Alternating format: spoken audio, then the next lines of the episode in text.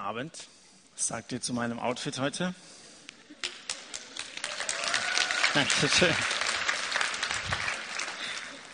Dieses Shirt hat die Größe 4XL. Ich habe nicht mal gewusst, dass es sowas überhaupt gibt. In diesem Bereich einer Kleiderstange äh, halte ich mich normalerweise nicht auf. Ich habe mir das ausgeliehen, habe mir das geliehen, weil ich mal ein wenig nachempfinden wollte, wie sich Mose gefühlt haben muss, als Gott ihm seinen Plan für sein Leben eröffnet hat. Und Mose reagiert hat, Kapitel 3, Vers 7, glaube ich, und gesagt hat, wer bin ich? Mit anderen Worten, das ist mir zu groß. Gott, das ist eine nette Aufgabe. Du hast was vor und es ist ganz auch in meinem Sinne, dass das Volk, das ja mein Volk ist, gerettet wird. Aber mir ist dieser Auftrag zu groß. Und vielleicht geht dir das auch manchmal so dass du hier von Gottes Plänen hörst und die Bibel ist voll davon, was Gott mit unserem Leben vorhat, dass Gott retten will und dass, dass er dich auch mit einbeziehen will in dieses gesamte Unternehmen. Aber du sagst, das ist mir zu groß. Da gehe ich ja drin unter das ist nicht eine Aufgabe, die mir gelten kann. Unmöglich kann ich mir nicht vorstellen. Und du fühlst dich überfordert. Vielleicht hat das auch was damit zu tun, dass du eine Vergangenheit hast, die vielleicht ein wenig auch Parallelen aufweist zu dem, was uns Angie vorhin äh, erzählt hat aus ihrem Leben. Vielen Dank nochmal für deine Offenheit, für deine Ehrlichkeit. Vielleicht bist du jemand, der aufgewachsen ist, dem man gesagt hat, dass du nichts wert bist, dass du im Grunde genommen nicht zu gebrauchen bist. Und deswegen sagst du das auch im Blick auf das, was Gott mit dir vorhat. Ich bin nicht zu gebrauchen. Oder ich erinnere mich, dass einer mal nach einer Predigt hier im Satz zu mir gesagt hat, die Predigten ziehen mich runter, weil ich merke, dass ich dem Anspruch nicht gerecht werden kann. Vielleicht fühlt sich das, was du oft hier hörst, für dich an wie so ein 4XL-Shirt. Und du bist in guter Gesellschaft mit Mose. Wir lesen mal aus 2. Mose Kapitel 3. Erstmal die ersten fünf Verse. Es soll uns nicht das gesamte Kapitel beschäftigen heute Abend, so der Anfang. Also 2. Mose 3 von Vers 1. Mose aber weidete die Herde Jethros, seines Schwiegervaters, des Priesters von Midian. Und er trieb die Herde über die Wüste hinaus und kam an den Berg Gottes, den Horeb. Da erschien ihm der Engel des Herrn in einer Feuerflamme mitten aus einem Dornbusch. Und er sah hin, und siehe, der Dornbusch brannte im Feuer, und der Dornbusch wurde nicht verzehrt. Und Mose sagte sich, ich will doch hinzutreten und diese große Erscheinung sehen, warum der Dornbusch nicht verbrennt. Als aber der Herr sah, dass er herzutrat, um zu sehen, da rief ihm Gott mitten aus dem Dornbusch zu und sprach, Mose, Mose. Er antwortete, hier bin ich. Und er sprach, tritt nicht näher herzu. Zieh deine Sandalen von deinen Füßen, denn die Stätte, auf der du stehst, ist heiliger Boden. Auch im Leben von Mose ging es auf und ab. Alleine schon in dem zweiten Kapitel, das uns bisher beschäftigt hat, in den vergangenen beiden Wochen zumindest. Er hat extreme Höhen erlebt und er hat extreme Tiefen durchleben müssen. Als Kind von Sklaven ist er geboren worden und wenn es nach dem Willen der Machthaber damals gewesen wäre, hätte er die erste Lebenswoche schon nicht überlebt. Er wäre auch fast eine Totgeburt gewesen.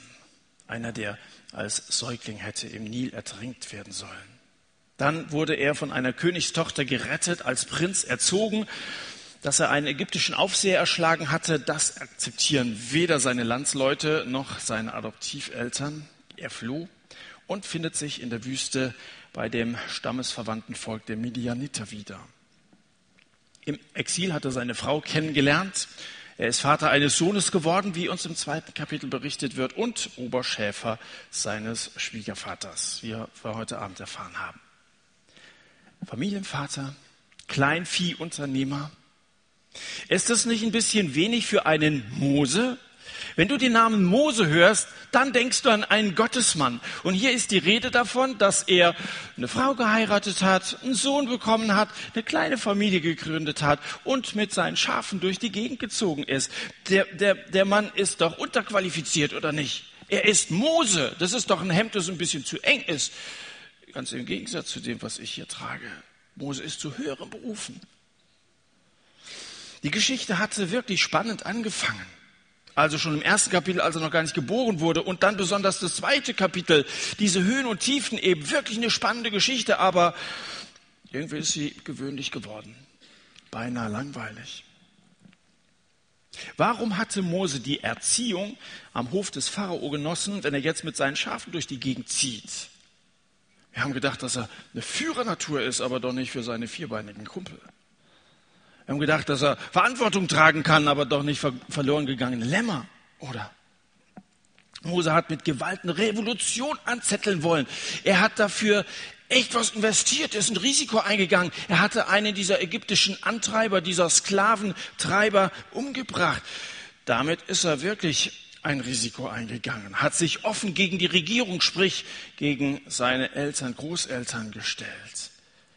Was ist aus seinem Traum geworden, sein Volk aus der Sklaverei zu befreien? Er konnte das nicht ertragen, dass es da Menschen gibt, die versklavt sind. So wie Christen nicht ertragen können, dass es Menschen gibt, die in der, in der, in der Sünde versklavt sind und nicht rauskommen, drogenabhängig sind, dass sie Prostitution betreiben müssen, um irgendwie ein paar Kröten zusammenzukriegen und in ihrem Herzen tief ausgehöhlt und unglücklich sind.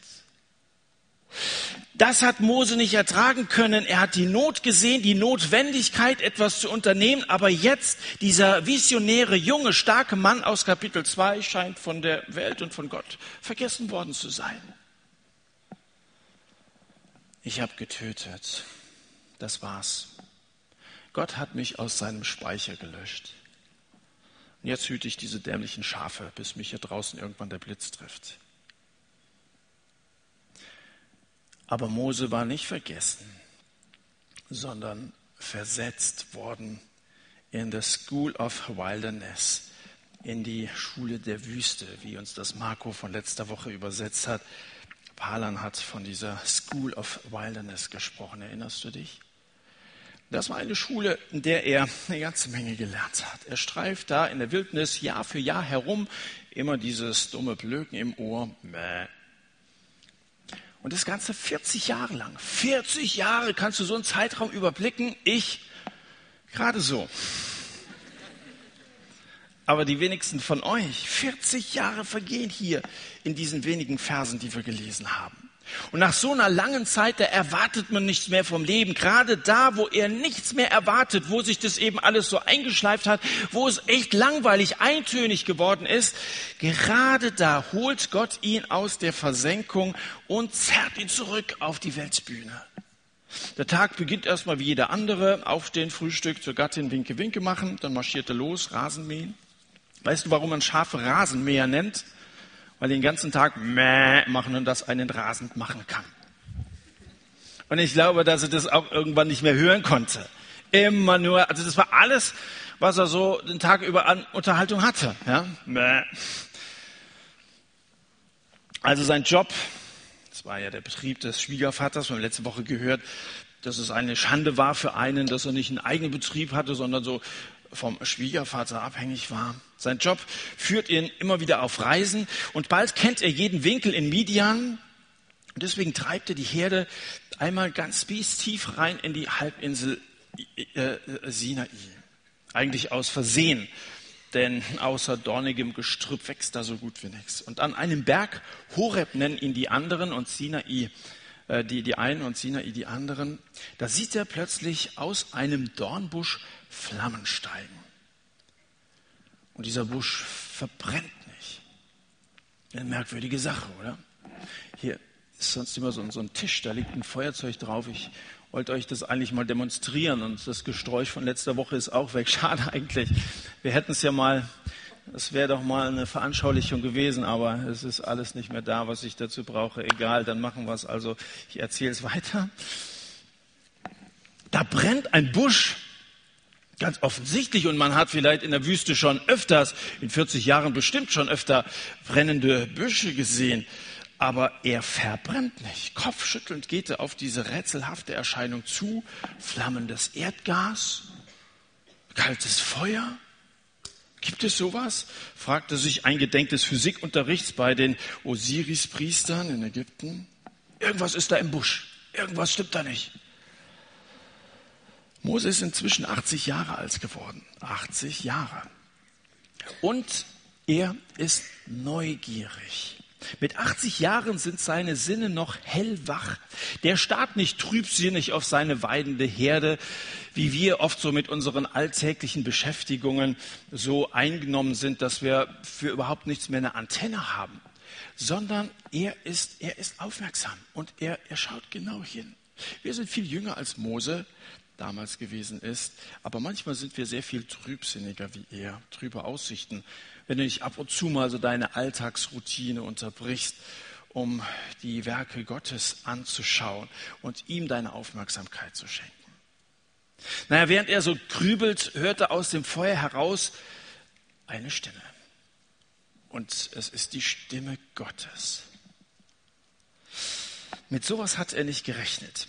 Der ist ja nicht auf der Suche nach Gott gewesen, als er da durch die Landen striff, sondern nach Grünfutter. Und ein Busch, der brennt, ohne zu verbrennen, das ist für ihn irgendeine so merkwürdige Kuriosität am Wegesrand, aber nicht mehr. Aber es hat ihn ein bisschen neugierig gemacht. Ich glaube, dass heute viele die Kirche für nichts halten als eine Merkwürdigkeit am Wegesrand der Geschichte. Kirche ist doch irgendwie eine merkwürdige Sache, oder? Da schaut man mal rein aus Neugierde, ist ein bisschen interessant, Kirche auch ein bisschen historisch interessant. Mal sehen, was das so ist. Es ist etwas, das stirbt, ohne auszusterben. So komisch, oder? Dass es die Gemeinde immer noch gibt. Es ist doch nicht mehr zeitgemäß, heute zur Kirche zu gehen oder irgendwo in so eine Freikirche oder so. Wenn ich von Kirche rede, dann meine ich mal so die gesamte Gemeinde von Jesus, egal welche Denomination oder welche Konfession. Es ist doch was, das stirbt, ohne auszusterben. Dass die Kirche von gestern ist, das steht doch jedenfalls fest. Jedenfalls steht es überall geschrieben. Theoretisch müsste die Kirche schon lange tot sein, aber in der Praxis ist die nicht tot zu kriegen. Ganz im Gegenteil, statt endlich mal an Altersschwäche zu sterben, wird die Alte immer attraktiver, besonders für Junge. Das kann man ja hier sehen. Ich habe tatsächlich neulich mal gelesen, dass eine Frau, die zur Kirche eingeladen worden ist, abgelehnt hat mit den Worten, ach Kirche, das ist doch nur was für junge Leute. Also zu meiner Zeit war das andersrum. Ja, da hieß es dann immer, ach Kirche, das ist doch was für alte Leute. Heute sagt man, Kirche, ach nein, danke, das ist doch nur was für junge Leute. Also da fragen sich viele, warum ist das so? Warum ist die Kirche immer noch da? Und offensichtlich immer noch attraktiv. Warum hat das immer noch was zu sagen? Die Antwort ist, weil Jesus lebt, deshalb stirbt die Kirche nicht. Weil Jesus lebt, stirbt die Kirche nicht. Das ist nämlich sein Leib. Jesus lebt und er füllt es mit Leben und er ist erfahrbar bis heute über 2000 Jahre Kirchengeschichte. Die Kirche lebt, weil Jesus lebt. Und Mose sagte sich, ich will doch hinzutreten und diese große Erscheinung sehen. Wenn Mose hier einfach so vorbeigelatscht wäre, hätte er wahrscheinlich den Rest seines Lebens in der Wüste verbracht. Wörtlich steht hier, ich will von meinem Weg abbiegen. Das ist, glaube ich, eine wichtige Aussage. Ich will von meinem gewohnten, in 40 Jahren irgendwie so platt getrampelten Pfad, den will ich mal verlassen, diese Gewohnheiten verlassen. Ich will von meinem Wege abbiegen. Er verlässt den eigentlichen Weg. Er ändert das Ziel, um etwas Neues kennenzulernen. Gut, wenn es Leute gibt, die noch in der Lage sind, mal, mal umzudenken und mal gewohnte Wege zu verlassen und eben einer berechtigten Neugierde nachzugehen. Und dann kriegt Mose auf diese Weise seine eigentliche Lebensaufgabe, eine in, in Übergröße. Ich weiß nicht, wie lange du schon auf irgendwelchen Nebengleisen unterwegs warst oder auf so einem Abstellgleis. Haben wir einen Eindruck, der Mose steht auf dem Abstellgleis. Irgendwie, da gehört er doch nicht hin. Ich weiß nicht, auf welchen Gleisen du schon so unterwegs gewesen bist, ohne irgendein erkennbares Ziel. Es ist gut, dass du mal einen Abstecher gemacht hast, hierher gekommen bist. Es ist sehr gut, dass du auch zu anderen Gottesdiensten gehst, dass du mal aus der Masse raustrittst, die mit Gott zum großen Teil leider nichts zu tun haben wollen dass du mal hier reingeschaut hast. Und wenn Gott dich heute anspricht, dann kann das dein Leben verändern, kann das dein Tag sein.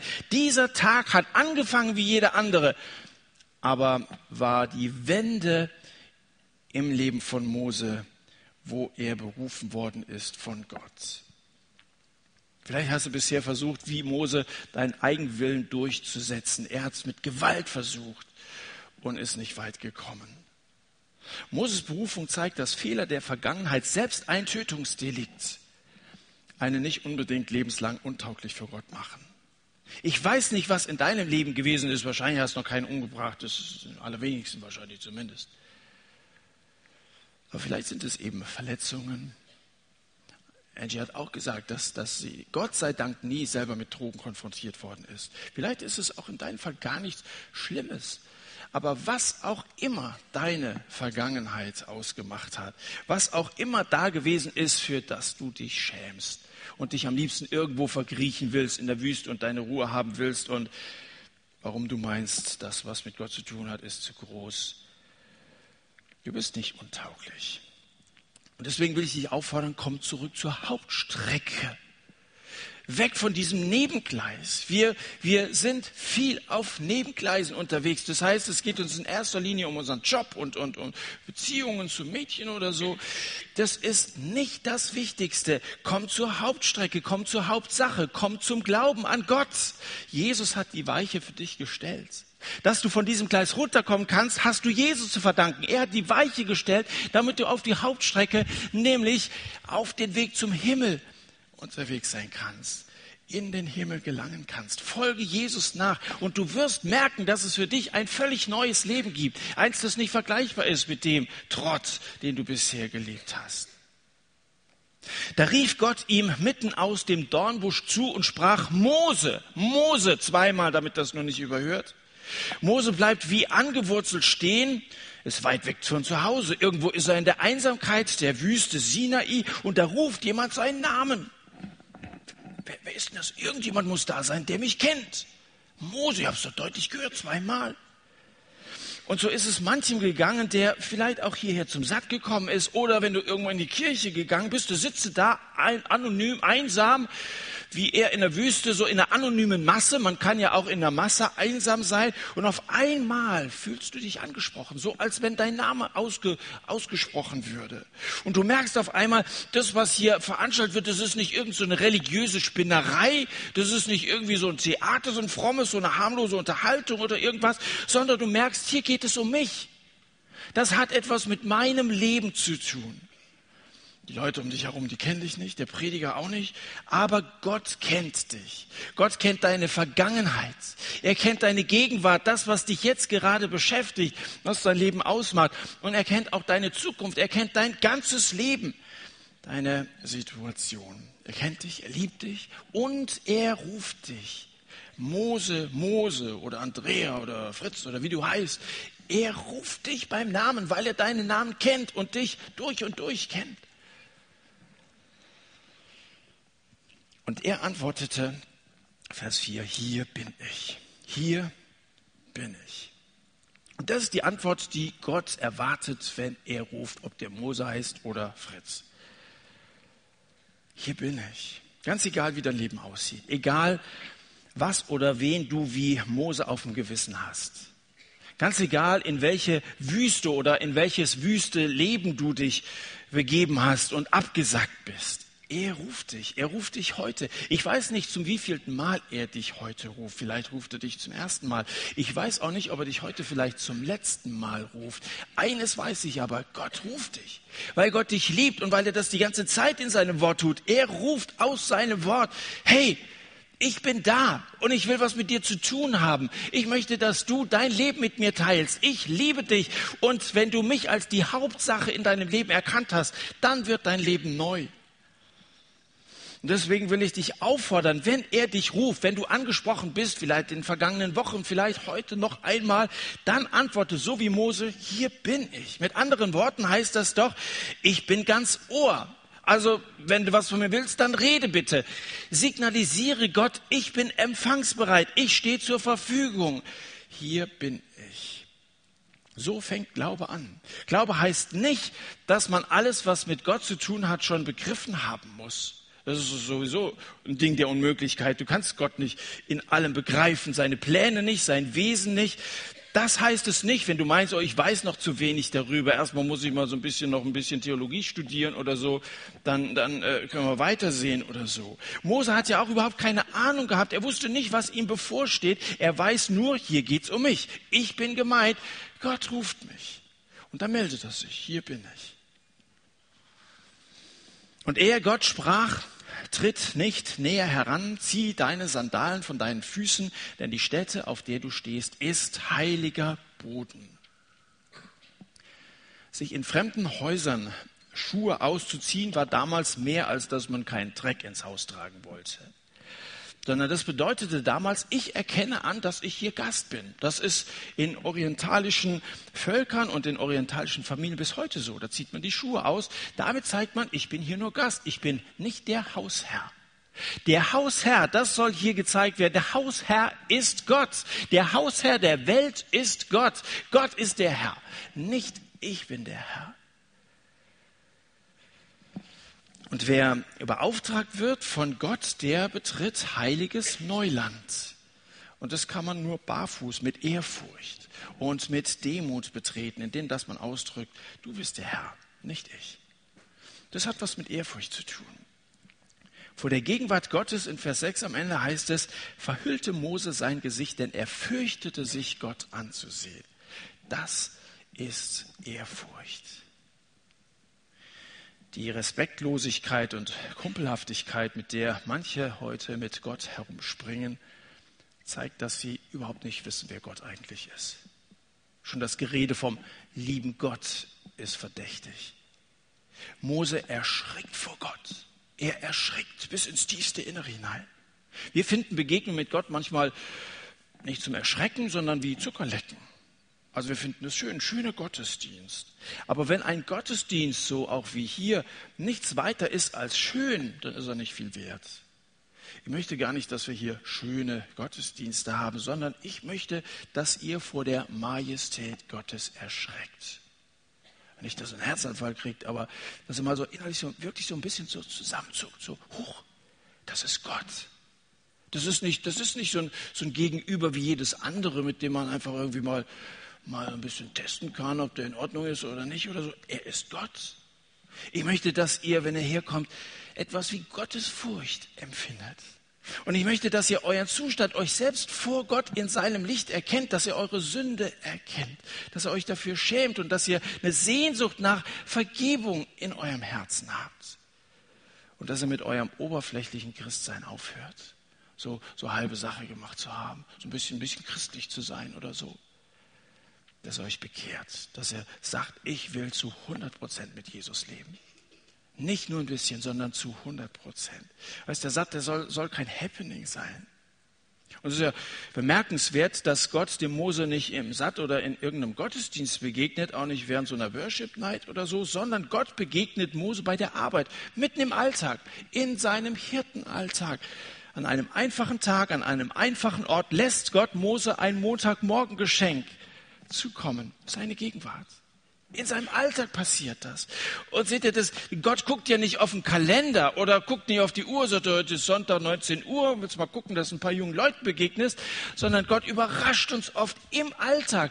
Mose hat nicht damit gerechnet. Der ist eben nicht zum Gottesdienst gegangen. Wie gesagt, der hat Grünfutter gesucht, aber nicht Gott. Und da ist er ihm trotzdem begegnet. Und du solltest ab morgen früh, Montag, aufmerksam sein, wo Gott dir begegnet. Dieses Geschenk der Gegenwart ist in unserem Alltag zu bekommen. Bei Mose war es heller Tag. Hiob berichtet von Begegnungen mit Gott in der Nacht. Ich hoffe mal, dass ich das erzählen darf. Mir hat ein, ein Mädel, mit dem ich die vergangenen äh, äh Sattabende hier zusammen gebetet habe, eine, eine Facebook-Nachricht geschrieben. Und dann hat sie mir, hat sie mir geschrieben, ich dachte, ich treffe sie vorher und frage sie vorher noch, ob ich das vorlesen darf, aber ich mache es mal. Ich habe den Abend gemerkt, als wir hier zusammen gebetet haben, wie wichtig Gott ist. Und dass man nur durch Gebet mit ihm in Kontakt kommt. Am Montag dachte ich, ich mache einfach mal einen Tag nur ich und Gott. Ich war im Dauergebetszustand, habe viele Lieder aus dem Satz gehört und auf einmal in einem Moment sprach Gott in mein Herz und meinte, das, was du da machst, ist einfach klasse. Und seitdem zweifle ich nicht mehr. Und im Abend hat sie mir erzählt, oh, ich habe so meine Zweifel. Markus, diese lange, sattfreie Phase da, ich habe so, da ist so viel dazwischen gekommen. Ich habe auf einmal wieder solche Zweifel. Und dann begegnete ihr Gott an einem Montag. Und jetzt zweifelt sie nicht mehr. Gott ist im Alltag erfahrbar. Gott stellt sich Mose mit den Worten vor, ich bin der Gott deines Vaters, der Gott Abrahams, der Gott Isaaks und der Gott Jakobs. Vers 6. Wir alle kennen Gott erst einmal nur als Gott der Väter. Bevor das wir selber glauben, lernen wir erstmal andere kennen, die glauben. Das können vielleicht deine Eltern gewesen sein, vielleicht aber auch irgendwelche Freunde. Wahrscheinlich hast du erst einmal, bevor dass du Gott kennengelernt hast, Leute kennengelernt, die ihn kennen. Aber das Wissen vom Glauben anderer ist eben noch kein persönlicher Glaube, auch wenn wir diesen Glauben vielleicht als Kinder schon von unseren Eltern übernommen haben. Irgendwann muss für jeden von uns der Moment kommen, wo wir kapieren, dieser Gott will mein Gott sein. Und irgendwann muss es da mal Klick machen. Irgendwann muss aus dem Wissen, dass es Gott gibt, die Erkenntnis kommen, dass er sich mit dir abgibt, dass er dein Gott sein will. Ich bin der Gott deines Vaters. Mose stammte von frommen Vorfahren ab.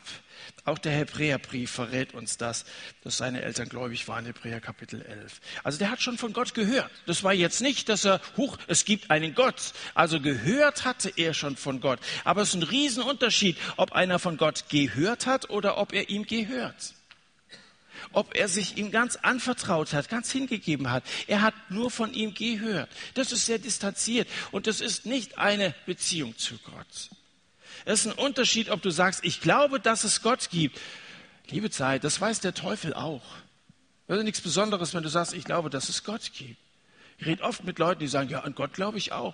Die allerwenigsten glauben nicht an Gott. Das ist überhaupt nichts Besonderes. Es ist ein Unterschied, ob du sagst, ich glaube, dass es Gott gibt, oder ob du sagst, mein Herr und mein Gott, so wie Thomas, ein Jünger von Jesus, mal gesagt hat. Er ist mein Herr, er ist mein Gott. Er hat die, die Herrschaft über mein Leben übernommen. Das ist ein Unterschied zwischen einem Christen und einem Nichtchristen, zwischen bekehrt und nicht bekehrt, zwischen verloren und errettet. Als Mose diesen Satz sagt, hier bin ich, da eröffnet Gott ihm seinen Plan. Vers 9 folgende. Und nun siehe, sagt Gott, das Geschrei der Söhne Israel ist vor mich gekommen und ich habe auch die Bedrängnis gesehen, mit der die Ägypter sie quälen. Nun aber geh hin, denn ich will dich zum Pharao senden, damit du mein Volk, die Söhne Israels aus Ägypten herausführst. Eigentlich, wenn wir jetzt uns wieder Mose, diesen Revoluzer vor Augen halten, müssten wir meinen, dass für ihn jetzt die Wüste blüht. Der müsste doch vor Freude seinen Hirtenstab in die Luft werfen und sagen, endlich hast du es verstanden. Hier bin ich, bin bereit, die Revolution kann anfangen. Ich bin der geborene Retter des Volkes. Ja, wo ist die Kalaschnikow? Auf geht's. So hätte er 40 Jahre zuvor reagiert. Aber hier nicht. Die School of Wilderness war nicht umsonst. Er ist in diesen 40 Jahren bescheiden geworden. Er antwortet, wer bin ich, dass ich zum Pharao gehe und die Söhne Israel aus Ägypten herausführen sollte? Vers 11. Gott, wer bin ich schon? Wer bin ich? Ich bin ein Nichts. Ich bin ein Niemand. Ich bin ein Mückenfurz im 4XL-Shirt. Ich bin nichts. Mose hatte Bammel, dass die Geschichte einfach eine Nummer zu groß sein könnte. Also Schafe waren okay, mit der Familie mal so, ein, so einen Ausflug zu machen in die Berge, das, das war auch noch so im Bereich de, des Möglichen. Aber zwei Millionen Menschen, das war ja nicht so eine kleine Truppe wie, wie vergleichbar mit einer Herde oder so. Zwei Millionen Menschen waren mittlerweile in Ägypten, die das Volk Gottes, das Volk Israel äh, äh, darstellten. Also so ein großes Shirt hat er noch nie gesehen. Aber gerade seine Feststellung, dass er der Falsche sei. Gott, ich bin der Verkehrte. Entschuldigung, also vielleicht ich kann dir helfen, jemanden zu finden, aber ich nicht. Dass er der Falsche ist, zeigt, dass er der Richtige ist. Denn nur mit denen, die wissen, dass sie von sich heraus nichts tun können, kann Gott etwas tun.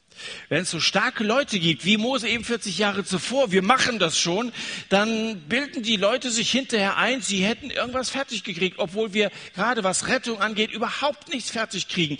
Das allein macht Jesus Christus. Er rettet. Wir retten uns niemals selbst, nicht durch unsere Anstrengung, durch unsere Religiosität, dass wir versuchen, irgendwie ein anständiges Leben zu führen oder so. Niemand rettet sich oder irgendwelche anderen. Diese Erkenntnis ich kann es nicht, ich bin nichts, eben dieser Mückenfurz, das ist die richtige Erkenntnis. Wir von uns aus sind nichts im Vergleich zu Gott. Gott tut sein Werk. Gut, dass Mose das erkannt hat. Jetzt lesen wir nochmal 13 und 14, noch ein kleines Stück weiter.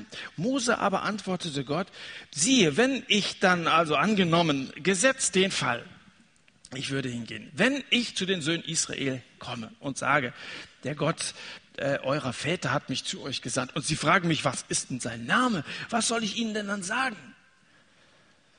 Da sprach Gott zu Mose, ich bin der ich bin. Nachdem Mose gefragt hat, wer bin ich, fragt er jetzt, wer bist du? Das sind die beiden Fragen, die ihn bewegen. Und übrigens auch die beiden Fragen, die die Bibel behandelt. Die Bibel behandelt die Frage, wer sind wir als Menschen und wer ist Gott? Das sind die beiden wichtigsten Fragen, die wir wissen müssen. Wer bin ich? fragt er. Naja, wir haben festgestellt, ein Nichts, ein sündiger Mensch, einer, der echt was auf dem Gewissen hatte. Und jetzt stellt ihr eine entscheidende Frage. Wer bist du? Was ist dein Name? Also von sich hat Gott ja schon ein wenig erzählt, ein bisschen was über seine Eigenschaften mitgeteilt. In Vers 6, ich bin der Gott deines Vaters. Das bedeutet ja, Gott hat schon früher mit Menschen gehandelt. Das ist doch beruhigend zu wissen, oder? Dass du nicht der Erste bist. Gott hat die ganze, wie gesagt, diese Kirchengeschichte, 2000 Jahre, die Kirche ist nicht tot zu kriegen. Er hat immer wieder mit Menschen gehandelt. Ich bin der Gott deines Vaters oder eurer Väter. Dann in Vers 7 hat er gesagt, gesehen habe ich das Elend meines Volkes in Ägypten und sein Geschrei wegen seiner Antreiber habe ich gehört. Ja, ich kenne seine Schmerzen. Was heißt das? Gott schaut nicht weg. Er ist ein, Gott, der Anteil nimmt. Das ist einer, der, der gesehen hat, der sein, sein, sein Volk unter der sengenden Sonne Ägyptens literweise Schweiß vergossen hat im Angesicht ihrer Feinde. Und es heißt sogar, dass er nicht nur gesehen hat, dass er auch gehört hat. Er hat die Peitschenknalle, äh, Knelle, was ist denn da die Mehrzahl?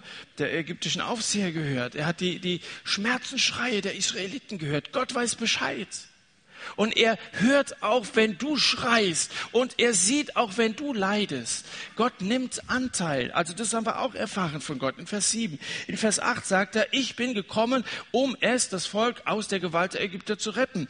Da lernen wir von Gott, dass er rettet. Gott ist Retter.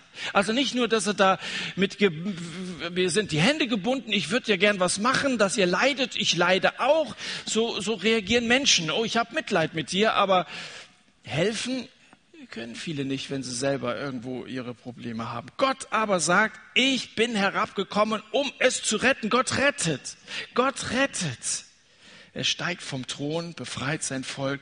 So ist es in Jesus Christus geschehen. Gott ist selbst gekommen, um zu retten. Jesus ist Retter. Und jetzt auf die Frage von Mose, was soll ich sagen, wenn sie also nach deinem Namen fragen? Da sagt Gott, ich bin Jahwe. Das ist hebräisch und das bedeutet, ich bin der ich bin. Das ist eine geheimnisvolle Antwort, die er gibt auf diese Frage, wie heißt du eigentlich? Sogar Gottes Name ist ein Rätsel. Wenn du herausfinden willst, Mose, wer ich bin, wenn du alles über mich wissen willst, vergiss es. Eher verstehst du deine Frau. Kein Theologe hat bisher geschafft, diese Aussage, ich bin, der ich bin, eindeutig zu deuten. Und ich will es gar nicht erst versuchen. Wisst ihr was? Mir reicht es, dass Gott überhaupt einen Namen hat. Sein Name, ich bin, der ich bin, das ist nicht so eine philosophische Seinsaussage. Ja, sein oder nicht sein oder ich bin, was ich esse und was hat man da alle. Ich bin, der ich bin. Irgendwie so ein bisschen Philosophie. Wenn du allein mit deinem Denk, mit deiner Weisheit versuchst, dann wirst du, wirst du nie rauskriegen, wer wirklich hinter diesem Namen steckt.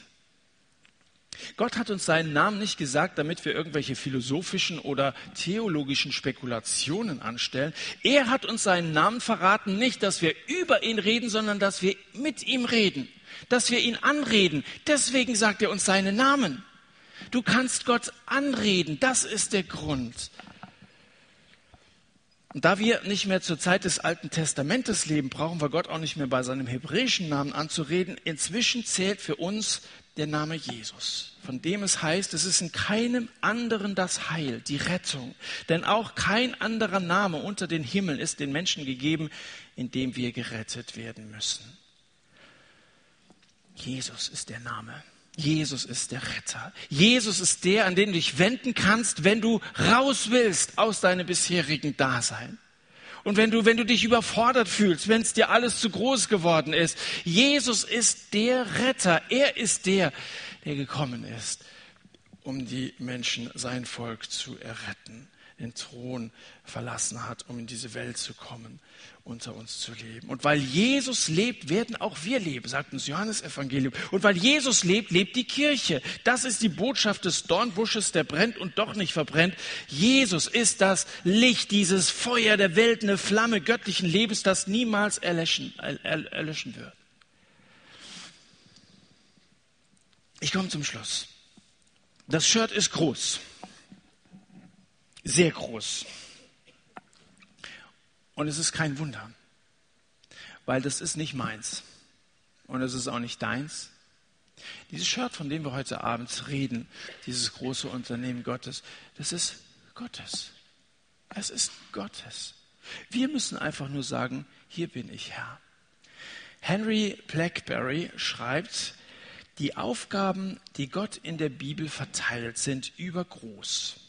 Damit trifft er das, was wir heute Abend besprochen haben. Die Aufgaben, die Gott in der Bibel verteilt, sind übergroß. Sie gehen immer über das hinaus, was Menschen tun können. Und warum ist das so? Jetzt kommt die Antwort. Weil Gott darin seinem Volk und der Welt sein Wesen zeigen will, seine übergroße Stärke zeigen will, seine übergroße Fürsorge zeigen will, seine übergroße Freundlichkeit zeigen will. Wir sind wirklich überfordert, aber Gott will durch uns seine Größe, die wir eh nicht fassen können, trotzdem zeigen. Und jetzt möchte ich dich heute Abend fragen, ob du an diesem ganzen Unternehmen teilhaben möchtest. Ob du mitmachen willst, ob du jemand von denen sein willst, die sich Gott zur Verfügung stellen, die sagen wie Mose, hier bin ich.